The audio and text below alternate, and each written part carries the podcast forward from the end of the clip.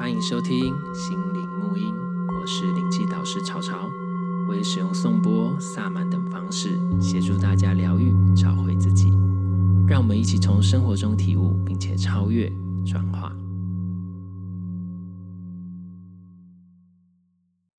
好，欢迎再度回到天天开心。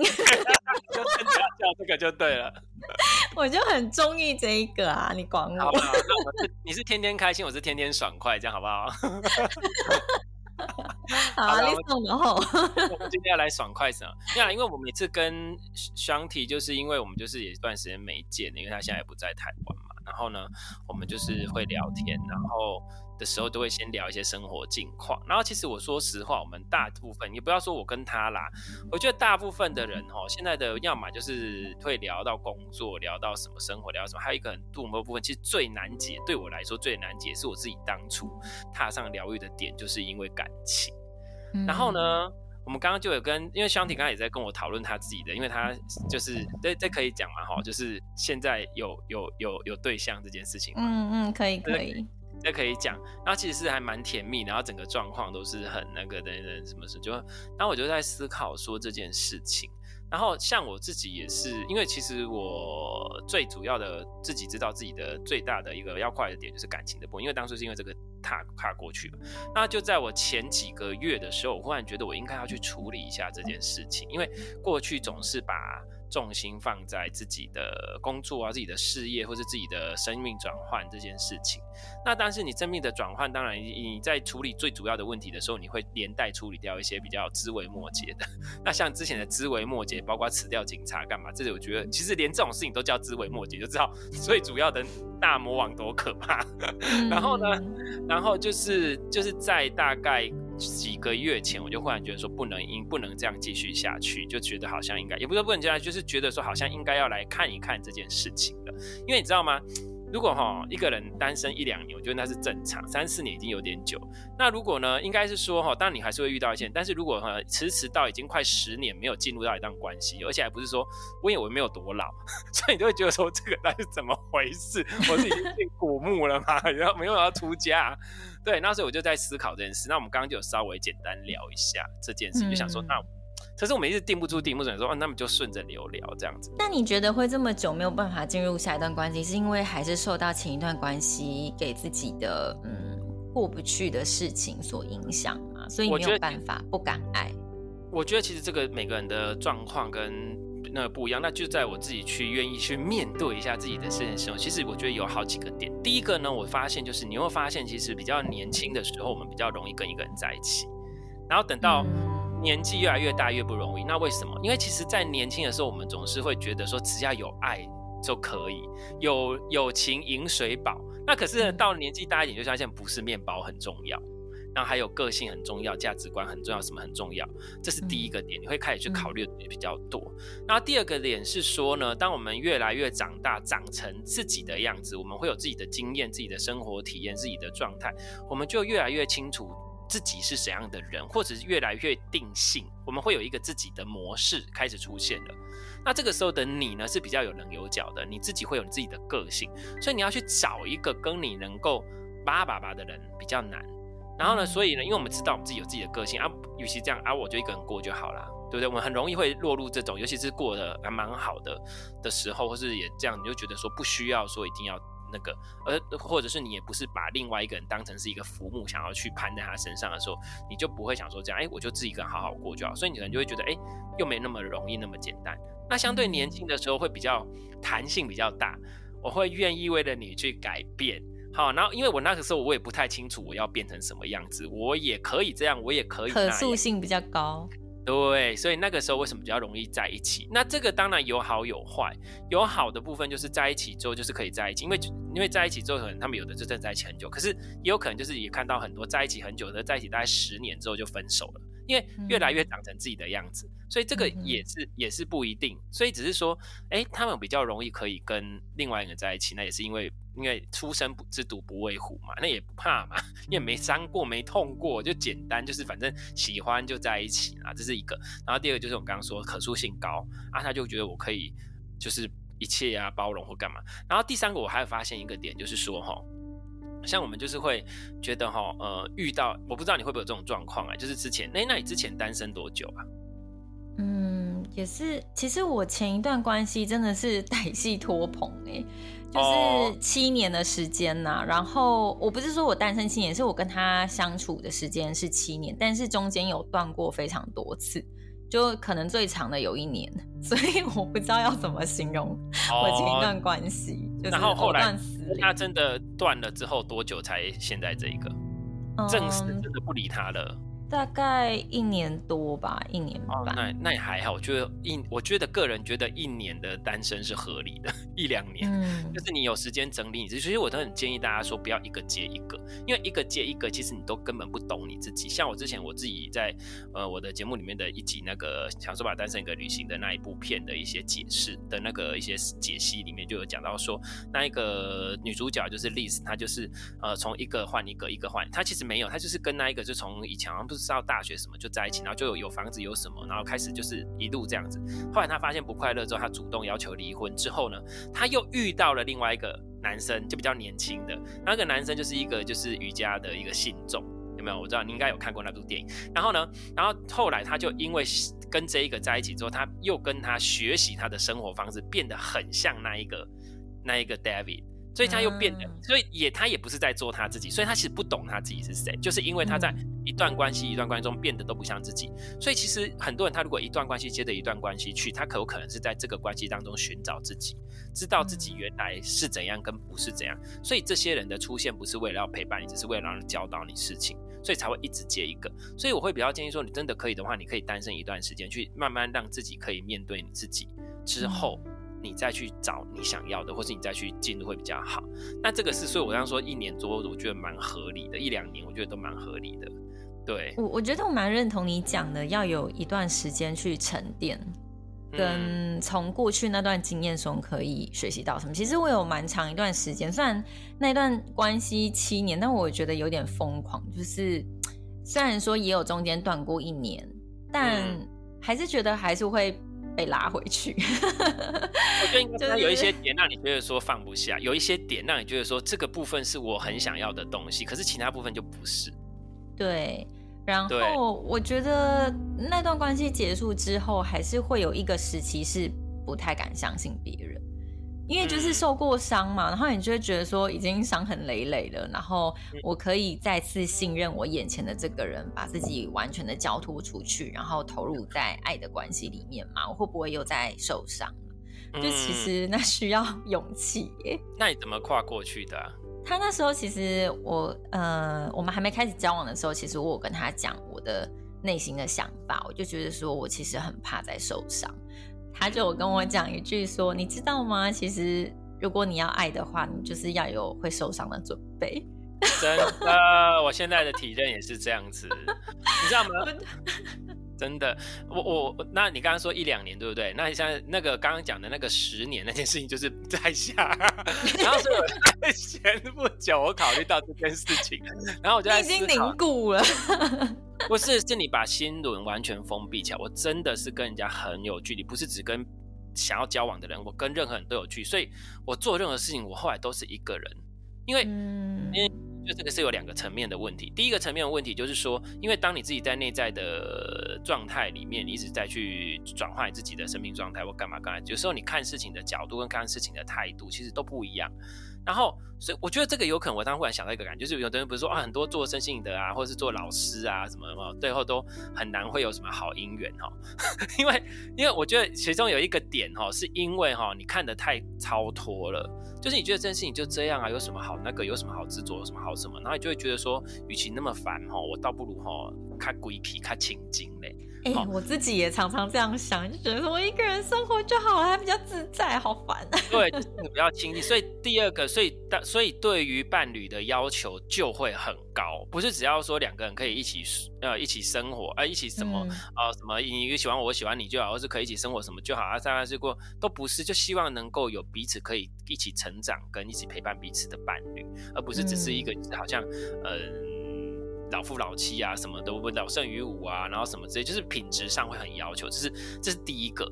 然后第一个一定会很要求，第二个就是你可能看的很多，你可能觉得说这件事情也不是非得必要或是什么，就觉得说自己看情境。然后第三个，我觉得还有一个主要的点，就是我后来去面对这件事情，我发现说，其实自己是很害怕，就像刚刚上题讲的，再把自己的心再交出去，因为你是要全然的去爱一个人，因为对对我来讲，我觉得说我对感情是是非常的浪漫的，就是就觉得说要就要全部。不然就不要，没有那个给我要不要要不要，就是当说出那个承诺那一件事情的时候，就对我来说是一件很重要的事情，所以就会变成说，而且像我之前的两任的品质，就是说感情的品质，就是我周围的朋友都是说有目共睹的，就是见证，就是怎么可以这么好，就是两个人的关系上面，整个的状态上。都是这样子，那当然越好伤的就越痛，所以就是这样子。然后，所以那个时候我就觉得，突然发现到说，其实自己后来就是在前几个月在开始面对这件事情，就会发现说自己自己，嗯，第一个不太信任自己，然后也不太信任感情。第第二就是有发现到自己其实不愿意跟人家交心，就是说只要一旦发现什么苗头不对，立刻逃跑，逃跑，或者说，或是连苗头都。我之前也会这样哎、欸。而且后来再发现，有的时候根本也不是苗头不对，是你自己觉得苗头不对，或者你自己想办法把它解释成苗头不对。嗯，他可能根本没怎样，你就说我就知道他一定是这样，这样，所以我就我就赶快跑。对，对，但是我们自己内心的那一个啊，你自己的潜意识就觉得说他一定又是那个，我一定又会受伤。你看吧，对吧？对吧？然后 就其实他根本也没怎样，怎样？然后你就是想办法，就是。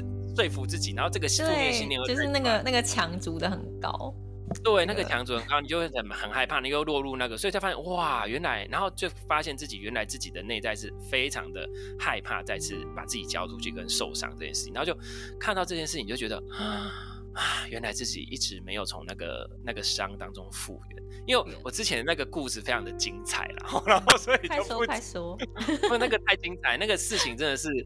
嗯，尺度太大，然后就是几乎是你们讲过的那些事情，我都经历过了，然后所以大家不要觉得心理老师好说，就是你自己要先经历过一些事情，然后结果就是在反正就是在试着去感觉看看，那我就发现我第一件要先做的是让自己有感觉，然后不要让自己先把自己的墙筑的这么高啊，就不要觉得说哦，我就觉得什么什么什么之类，就是开始试着跟人家嗯愿意去。跟人家吃饭，我跟你讲这件事情是，你知道我之前太习惯一个人吃饭，就是大家有没有听过那个阿桑那个叶子那个吃饭旅行？我旅行也都自己一个人，对，走走停停都是一个吃饭旅行这样，我连去做眼睛镭射我都自己跑去做，做完之后自己搭捷运回家，然后 干嘛干？我做任何事情我都自己一个人，我想尽，我已经就是太把自己就是，可是你就是当你越。自己一个人越坚强的时候，其实你就是越希望说能够有那个。可是其实你也知道说不应该期待这件事情，因为自己本来要把自己照顾好。然后反正呢，嗯、反正就是一个人，然后开始哦，不行不行，愿愿意呃跟人家吃个饭，不要就是一开始就拒绝，所以开始哦愿意出去一下哦，然后再去干嘛干嘛，就是开始去体悟这件体感体会这件事情，让自己开始有感觉，就是不要连哦 连哭都不会。这件事情其实很重要，然后反正就是大概是这样，然后一直到嗯，反正就是。那你觉得最近你的那个有崩塌一点吗？你的墙有有有有有后后来我还有在那个，然后你知道连我那个好姐妹那个丹尼啊，嗯、然后呢，她就跟我讲说，我觉得你最近真的有比较柔和哎，你的表情有柔和，是一种愿意接受人的感觉，所以还是对啊，要打开去，嗯，对，之前是比较冷。就是拒拒人于千里之外，现在是还好，但是还在练习去信任人。然后呢，后来我发现一件事情，就是我觉得后来的进度哈，呃，其实最近又发生了一件事情啊。然后那件事我觉得对我来说是一个蛮大蛮大的转折，因为中间的东西我还没有时间好好整。只是说那一件事情真的是觉得他真的给了我一个很大的祝福，就是说，呃，我曾经的那一个让我踏上疗愈的那一那一个人，就是前任。然后就在我生日那一天，我收到一个消息，就是他过世了。然后呢，我当下听到的感觉就是啊，就这样啊。然后我就跟他说，应该怎么样处理比较好，因为对于从宗教上来讲，或什么这样，我就是很平静去面对这件事情。然后当下我有好多的感触，我的感触是不是当下就后来我去思考到一些事情，我就想到说，第一个就是说，其实当我们现在生活其实相对是平衡的时候，我们其实很担心说自己在进入一段关系当中会再失去自己。会在不平衡。然后就像是我们在看那个享受吧一个人旅行，他最后他不愿意跟他做出承诺或带他出去的时候，他其实就是担心自己再度失去平衡。那当可是这一件事情对我来说，我觉得它有一个部分是说，我发现说自己或许没有自己想象中那么脆弱了，因为连一个你因为他。然后这样子，然后应该是说，目前为止最深爱的一个人这样子过世的你，并没有因此这样这样。虽然已经那么久了，可是就觉得哎，好像自己其实有比较长大了，有比较坚强一点的。然后这是第一个事情，我有发现到体验到。然后第二件事情，我觉得说跟他之间的，如果我们讲到比较深性的词汇，我觉得说是灵魂上面的契约或是一些教学，就是还蛮感谢他教会很多事情的，就是。嗯不是因为他，我也不会这样做。然后第二个点是，我觉得发现说他的过世这件事情，好像是某种程度上让我彻底了跟他的这一个事、这一个关系彻底的一个解决，就是应该要离、要分离了，不应该再有任何的纠缠，要放下这件事情。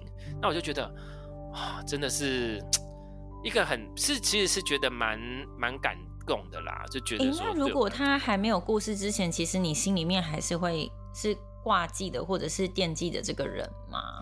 我发现我其实是担心他，我从以前就很担心他，就是我分手之后我就很担心这个，我很怕他过不好，很怕，因为我知道他的内心有一些呃伤痛，跟有一些对自我否定的部分。其实他的条件真的很好，各方面都是事实上看到，嗯、可是这种东西不代表说，但对主观的感觉那。没有接触申请之前就这样，接触的都更了解。可是因为那时候在身边不是我嘛，我也不会去智慧太多。可是就是会觉得说，嗯、可是你知道吗？那个就是潜意识的你，还是会隐隐的担心。而且他也是会非常重视你讲的话，那你就会有点，因为其实后来没有再联系，后来再联系反而都是因为，呃，他后来的男友，就是后来的连两好像两个还三个男友都是都会联系你。想办法找到我，请我协助他，就是他们觉得我还蛮信任你的哎，就觉得他们他们是应该很，他应该是很信任我，是可以给他心灵支持力量的人，所以就是关系上虽然不再像以前，可是就会觉得说，可是彼此的那一个关心跟羁绊，我觉得还是存在。嗯哼，那反正就是一直到那一刻起，我觉得他我我自己的一个直觉的感觉，他可能是要跟我讲说，嗯，不用再担心他了。就是他可能就是，就是我跟他之间的学习应该够了，嗯，对，所以就是大概是这样。现在想起来还是会觉得，嗯，我其实，嗯，好像其实 难过真的是会有啊，因为毕竟羁绊了这么久，而且我觉得我非常懂你的心情哎。我觉得感觉不是难过，嗯、感觉是，我很感谢他。嗯、我真的，嗯、我真的，我这种感觉不是难过，真的觉得我很感谢他。对，然后我就觉得，在最后这一刻，还是用这个方式去教会我。嗯，就是其实他的离去是对你的一个祝福了，就是也让你学会说，哎、欸，其实你可以打开心。然后不用再那么担心我了，你也可以值得拥有爱，就是打开你的眼睛跟你的心，去认识新的人。对，对，所以我就觉得，嗯，很感谢他在最后这一刻帮帮我去学习到这件事情，然后让我可以、嗯、真的可以能够往下走，这样子，我就觉得，嗯、所以我就觉得这个，嗯，要怎么说呢？啊，感情真的是好难，可是我就觉得。如果没有这些东西的话，你也不会，生活就没有那么有趣了。嗯，真的。对，所以还是得去，得去，得去那个。所以就觉得，哎、欸，从那一天开始，我就觉得说，而且你看，又是在生日那一天知道这件事情。嗯，所以我就觉得这一切的安排怎么安排这么好，就是这么的恰到，真的是一份礼物哎。对，我就觉得真的是一份，真的人家听起来都会去，刚才他死掉是你的礼物，死掉什么礼物？可是问题是我们。在灵魂层次上面，我们会知道这些事情它的安排是，其实是我们会更看到更深啊这件事情，所以我就觉得，嗯，大概是这样。所以就是，就刚刚就回到刚刚香缇讲的，后来他去发现说，其实当你真的要去爱吼，另外一个部分真的就是伤，就是不要去担心这件事情，也是要因为有伤爱才会这么的难得跟这么的那个，对，所以这个一个部分。然后呢，我就觉得还有很多东西，就是慢慢的去感受这些。然后像比如说，我觉得进度，像比如说今天录音之前，我前天昨天才去看的那个那个月老那个月老。对，我其实本来没有很想看，因为想说，你知道我的个性那种啊，反正我都猜到他要干嘛，然后电影就这样嘛，有什么了不起？就是 就自以为。但是我忽然觉得说，我所需要找回一点人味，去感觉一下那个你还会还会在落泪会触动的那一种。我觉得其实现代人连哭都不懂，我真的觉得，当你把自己封闭太久，你连落泪的能力都没有了。我刚刚在跟小姐讲说，我是不是爱无能？我们都在思考这件事，其实现在很多人就变成爱无能。然后，所以就在，然后我就说，哎，那部电影竟然让我在好几个片段当中，会愿意让自己去把感情说宣泄出来。然后我觉得有一段，我其实讲的，就是大家其实，在谈感情这件事情，其实就会很担心说，哎，安全感啊，或者说他有没有办法陪我到天长地久，或是我选这个人是不是比较稳定？哦，比如说我选这个人，他因为他对我好，不知道有人之前有讲过说，哦，你要选择一个爱你的还是你爱的人呢？其实为什么要选择爱你的人比较多？为什么？哦，因为他会对你让，你就不会不会难过？不会啊，这样子到底是谁赢？都没有人赢啊。因为他会现在爱你，不代表他永远会爱你啊。嗯，对。那有人会讲说啊，他说他永远爱我，爱我一辈子，他要爱我什么什么之类的。可是问题是，那他刚他离开你的时候，你就觉得说他骗我，他是爱情的骗子，什么之类的，嗯、对不对？那可是问题是我们现在都懂了，他是真的在那个刻、那一个时刻、那个当下跟你在一起的那一段时间，他是真心的说出那句话，他是真心的想要跟你一辈子。那个一辈子在那一秒钟就已经完成了，嗯，而不是真的需要去纠结那个时间，说他有没有真的到一辈子或者是什么什么之类的这样。然后呢，那一面让我比较落泪的一个一句就是这个，他就讲说，诶，他好像是讲说，他就是一直说叫他跟男主角，这有点小暴雷哈，可是应该不影响这剧情，如果不想听就直接跳过。他讲说。希望说他可以答应他跟他在一起啊，嫁给他家。他国小遇到他第一眼，他就看到他就一直讲这句话，就像疯子一样，大家觉得很好笑。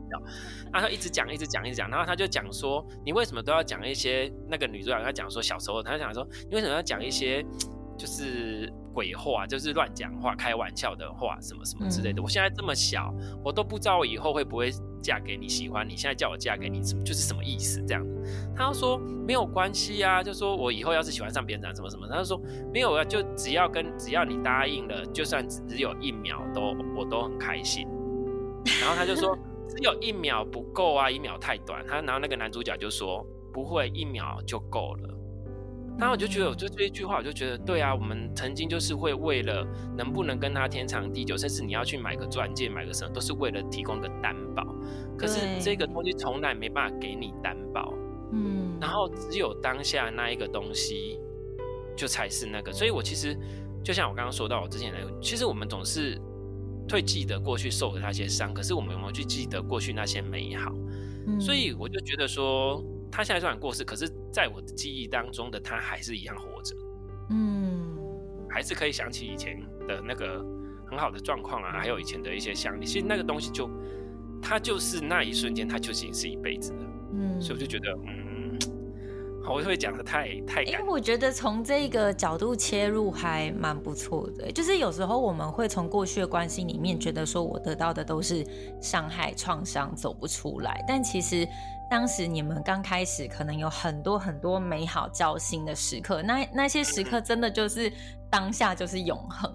就即使事过多年，你多年之后，你都还是会记得那一个时刻带给你那么美好的感觉。那我觉得，哎，对耶，你这个说法其实我们并不用把每一段失败的关系定义成这个就是。渣男，这个就是错的人，或者是你怎么辜负我什么之类的，或者是说，其实也没有所谓的失败的关系，每一个关系其实它都是成功的。你有没有只是说，你有没有去学习到说这个关系它要带给你的是什么，然后之间的这些东西。所以其实我觉得也没有所谓的失败，那何来成定义成功呢？嗯，对不对？其实就是看当下是怎样。其实后来我就像以我自己的例子，后来跟。之前那一个之间其实后来没什么联系，然后后来他其实后来的状况让我觉得我也不是很喜欢，嗯、那只是说我后来在那一刻起，我发现说其实我一直放不下跟留恋的是那样子的过去那个时段的他，嗯，对，所以这个也是，嗯，所以就是哦，所以我就说我听到那一句话就嗯，对啊，为什么要一直担心害怕自己不能走到最后而不敢跟任何的人在一起？我觉得其实流动这个状态很重要，因为有时候我们会陷入一种想法，就是我要跟这个人天长地久，或者是曾经怎么样了，可是现在却不这样对待我了的这一种想法。但是我觉得，就像我现在的伴侣说的啦，就是说在爱里面一定 就是要有一个心理准备会受伤。其实真的是这样子欸。那我现在也是在学习如何跟这个爱还有。受伤的感觉共存，就是它并不完全的是百分之百都是美好的粉红泡泡，就是你生活上有很多的，嗯，两个人完全来自不一样的家庭背景、文化什么的，其实有真的非常多不同的地方。嗯，然后我觉得在这些事件的发生，你都可以更清楚自己知道自己是哦，我原来是这样想的，我原来是这样子的人。就呃，怎么说？我觉得能够选择爱一个很背后的很大的驱动力，是你愿不愿意面对你原本不愿意面对的那一部分的自己。嗯、我觉得这是有关系的，就是他也是你的镜子啊。对啊，是没有错，而且他就会开发你更多哦，原来我是这样子啊，然后的面向。哦，你知道我其实也是在思索这件事情也好，可是我真的没有那那个，像我还有想到一个得到一个结论，就是爱的本质是什么？还有说，也不是说本质，就是说有某部分的本质是什么？其实像我昨天，哎，我忘记想了什么哦，我忘记我回了什么，就是想要讲说，其实呢，我们为什么之所以会爱一个人？当然一见钟情是一见钟情，对不对？可是一见钟情一定要延续到最后能够发酵，真的在一起，甚至到陪伴彼此好长的一段时间，一定是。你愿不愿意花时间去建立起这个羁绊跟联系？其实我说实话，没有什么谁非谁不可，那只是你愿不愿意让他成为你的谁非谁不可这样子而已。对，然后所以就是，对啊，所以这个也是不一定的啊。然后，因为我觉得。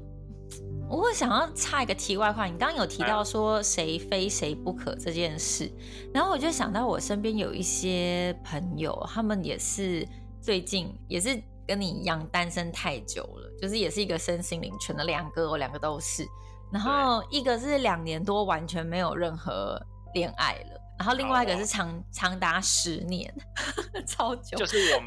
跟你差不多，没有，但他不是你，哦、我还有别人，不是你，对，还有别人。其实他们在面对伴侣，就是选择自己潜在的那个伴侣的过程，也是蛮艰辛的，因为他们会有一个概念，觉得说，其实真的是随着年纪增长，标准就会越来越高，然后也觉得说，哎，这个人。符合我我欣赏的特质嘛，就会考虑的点越来越多啦。然后他专注在这一个人身上的话，他也没有办法同时打开自己的雷达去认识更多的人。就是他们虽然还是在只是认识的阶段，但是他们没有办法做到我同时去认识很多人。我觉得这个是一个可以修正的地方，因为。就是要扩大母数啊！对，不，你知道吗？扩大母数这件事情呢，我觉得也要看内在。因为像自己，我就来我来分析一下哈。像比如说我自己的个性是那种哈，因为我我是射手了哈，然后我的个性就是我在我的心里，就算即使是认识很几好几个人，但是我自己心里还是会默默把某一个人先摆在第一位。其实心里已经默默的有点像是认定那一个人了，那所以呢，只是他就当第一候选人，所以其他人如果有事情一定会先排他，然后才会放管其他人，所以其实还是重心只会放在一个人身上，还是没有办法那么的 balance，但是不一定哦。像我有的朋友是，他是真的可以跟每一个人都差不多，差不多，差不多，就是都不想太多，都出去吃饭就好，做什么就就没关系，他就都 OK。可是我是没有办法，就是因为我你知道射手座很喜欢自由，所以我们但是我们如果真的。Care 这个，我们就会把自由全部丢在他身上，我们就把重心全部放在他身上，所以就会他说，哎、欸，都哎、欸，看他有没有空，他有没有空，有可能 A B C D 啊，如果是 A 的话，A 还没跟你讲说你礼拜六我们要干嘛的时候呢，B 如果先来问你，就想说，哎、欸，我还不一定，你就会想要等 A，真的你就会想要有一个答案给你，那如果不行，对对，所以就会，所以你的心就像你说的，母数即使扩大，但你的心没有母数扩大，还是只这样子一起看。对，所以这个 也是不一定。好，那你说他母数不母数扩大，然后呢？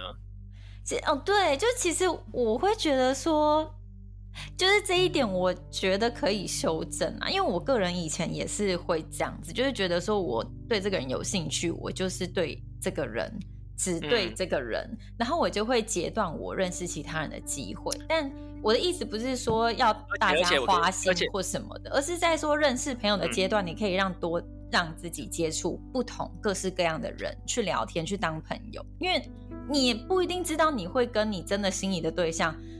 就是真的会修成正果，你们真的会在一起。重点是当朋友这件事情，因为我们比较难，是我们就很直接把它列为候选人。就是我们比较难，就是只有那种当朋友。因为想说当朋友是大家一起出来就好，不要跟我一对一。没有啦，开玩笑。所以就是 以前会这样哦、喔，以前会这样。像我现在练习这件事情，那可是就像你刚刚说，就是当朋友，而且像比如说，如果你把重心完全放在一个人身上，哦，对方可能也会被你压死。真的，因为他或许不是这样，他可能就是同时还有很多候选，他可能就是 balance。那当你就觉得说，哎、欸，为什么那么重视他却没有重视我的时候，你就会觉得，然后他就会觉得压力很大。哎、欸，其实我觉得在西方人，我看到蛮多的一点是可以值得学习。就是有一个我真的很想讲，就我发现我们的教育、我们的文化里面比较没有着重在这一块，导致大家认识异性的那种方法都还要特地去网络上学，然后。自己去去认识异性的方法又很别扭，又很奇怪，就是常常会吓跑一堆异性，就觉得你这个死宅。同性可以的，同性也可以，啊，就是不一定。对，你你就会觉得天哪，就是社交能力这一点真的是很有待加强。但是我发现，嗯，在西方人身上比较多发现的是说，他们会先从朋友认识起，然后当你越聊越多话的时候。你后来就很有可能进展到情侣的关系。那我觉得这样子是你不仅是你的社交能力有了，那你也同时在有这样子友谊的基础下发展的关系，我觉得是很好的。那我会特别讲这个，是因为我前阵子单身期间，其实我也是后期有尝呃让自己去尽量认识多一点的异性嘛，参加很多活动。那怎么认识？怎么认识？什么活动？例如啦，嗯、哦，就就比如说像我喜欢户外啊，我就去登参加一些登山的社团，对，就是去做一些自己觉得有兴趣啊，交不成朋友，交不成潜在对象，什么没有都没有关系，至少我很享受那个登山的旅程嘛。那我就是这样的心态去去参加那些活动。当然后来就是有一些对象会。自己就会过来，就说：“哎、欸，我们交个朋友就认识。”然后后来加赖聊天，就会觉得哦，有些真的是会被吓跑，因为你会觉得他跟你谈话，对，目的性太强。而且后来有一个直接是怎样说，他就说：“哎、欸，我跟你说，我觉得我蛮欣赏你的。”那我心里想说：“哦，好。”然后呢，他就说。那你要不要给我一个机会，就是让我们先交往看看？然后我就觉得，天哪，我们也才出去那个活动一次而已，然后回来我们也才聊天两三次，结果你就直接跟我讲说要交往，我就整个被吓到，就想说，为什么你会觉得说我们的，你知道吗？哈？他是什么星座，你知道吗？我不晓得，我不晓得。Oh, 可是真的很可怕。后来我就跟他说：“嗯、呃，我觉得太快了，我们先慢慢认识吧。”他就说：“为什么还要慢慢认识呢？我们就直接进展到那个交往，就是跟我交往看看，你就知道我是什么样的人。”他们他这样说，我就觉得超可怕的。对，我就说不好意思。对呀，他是 要赶快消掉，是不是？他大概大我一两岁吧，就是应该是跟我差不多。其实还好，但是我可以感觉得出。出他很急，然后就是他这种很急的态度让我觉得很可怕。我就说，但我们都没有认识那么深入，那我觉得我们就是当朋友就好。他就说，哎，你你是。看不起我嘛？他直接这样回我，我就觉得 天哪，你这个人真的内心太多问题了。我就后来我就还好还好，对，我就不读不回，因为我真的吓到，我想说这个人的内在剧场真的太多了。如果真的跟他当成伴侣，嗯、其实后面有很多麻烦的事情。他应该会很前置，然后会很很情绪勒索，因为他把所有东西都讲在脸上。他很紧抓，真的，你可以感觉出来，他讲的话都很讲，他就开始一连串一直噼里啪啦一直传情，说你是觉得我不够好吗？你是觉得我太矮吗？你是觉得我长得不够好看吗？他讲的都是一些很表象的东西，负面、很否定自己的东西。而且其实他应该是潜意识有有觉得自己就是这样，所以他就是要一直你去证明说他的想法这样是对的。但我又跟你不熟，我怎么可以跟你说对啊？你就是不够好，我怎么可能这样？我就当然就是讲很客气的话，但是他就说你不要骗我了，为什么要跟我讲这客气的话？我就觉得好，我不要再跟你聊天了。后来我就思考说。对，为什么有很多台湾的男生他们没有办法做到说，哎，如何正常的跟异性交流，即使是打开个话题，或者是说你喜欢对方的速度也太快了吧？就是有没有一个过渡期，说我们可以先从朋友开始认识？因为我觉得交往这一件事情是很隆重的，因为你是整个。你的价值观、你的生活都是要交织在一起。那如果你一直不断的把自己投入一段又一段的关系里面，其实是整个对你的身心的影响是很大的。那我觉得。你选择伴侣是需要谨慎的，并不是说哦，我喜欢这个人我就试试看。就像你一开始说的，我们年轻的时候没有想那么多，就觉得说哎呀，只要彼此喜欢就进去。可是可是我那时候也没有成分。因为应该是说，我觉得他所谓的交往哦，应该我们的试试看，我们可能只是看一看当朋友这样的试试看。可是对他来说，他的试试看就要直接那个，他比较像是、嗯、对。那像，可是我觉得这也是每个人个性的问题啦。对，嗯、所以像。对啊，也不知道。对，对我那阵子在呃认识一些异性的时候，就有发现这一点。我发现就不只是他啦，嗯、真的非常多的男性，他们不知道怎么跟女性聊天讲话，然后慢慢接近，然后 build up 那个彼此好感的程度，而是很突兀的，就是说。哎，那我们去那个好不好？我心想说你是谁啊？为什么我要跟你去哪个哪个？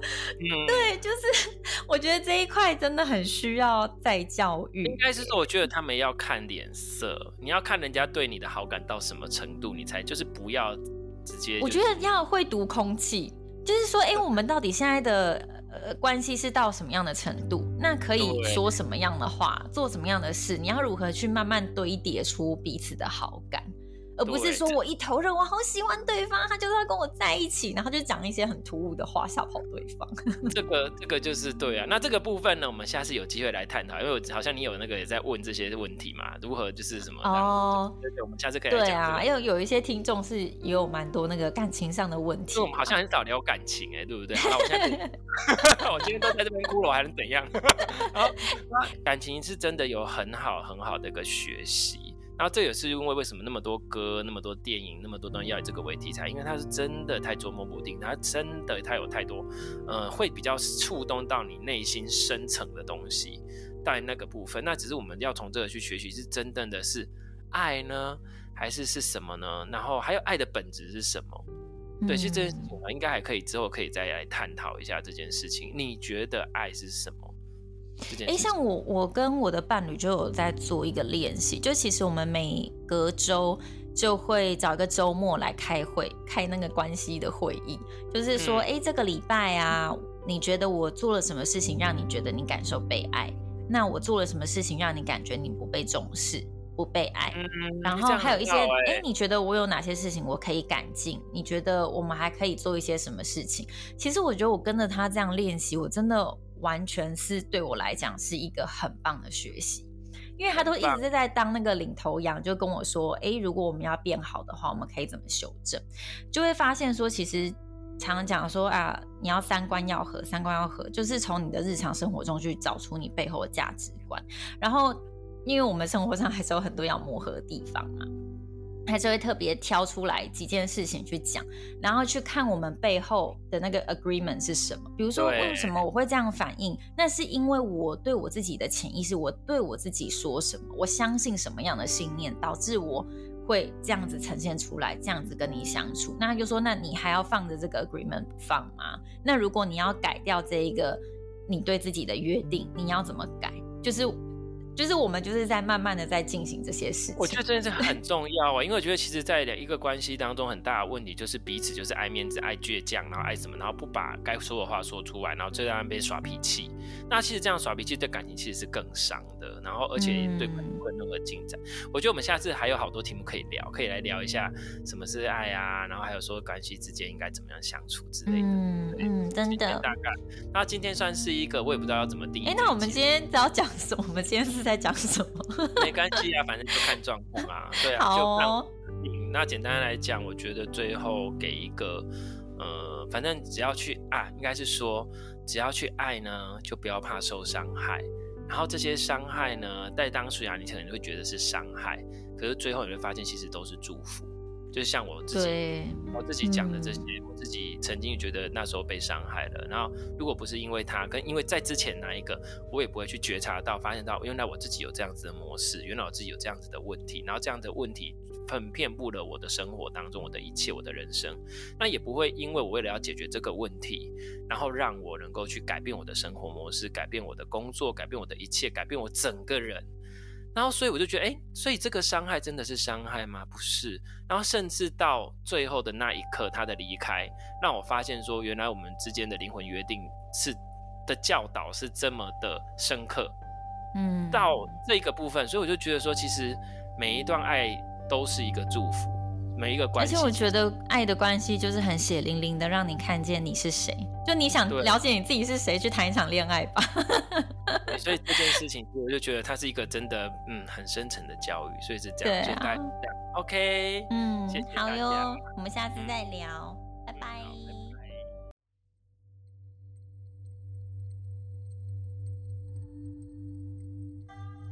对于节目内容、身心灵疗愈，想了解更多，欢迎到脸书粉丝页“西河沐音身心灵疗愈工作室”与我们联系。节目资讯栏有相关连结。谢谢你的收听，拜拜。